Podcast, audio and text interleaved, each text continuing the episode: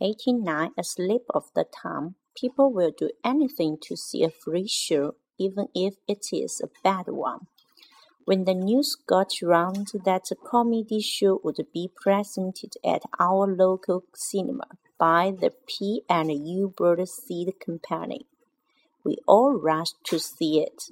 We had to queue for hours to get in, and there must have been several hundred uh, people present just before the show began. Unfortunately, the show was one of the dullest we have ever seen.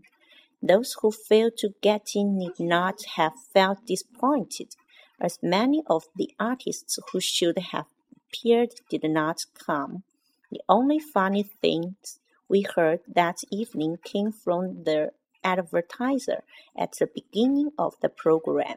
He was obviously very nervous and for some minutes stood awkwardly before the microphone. As soon as he opened his mouth, everyone burst out laughing.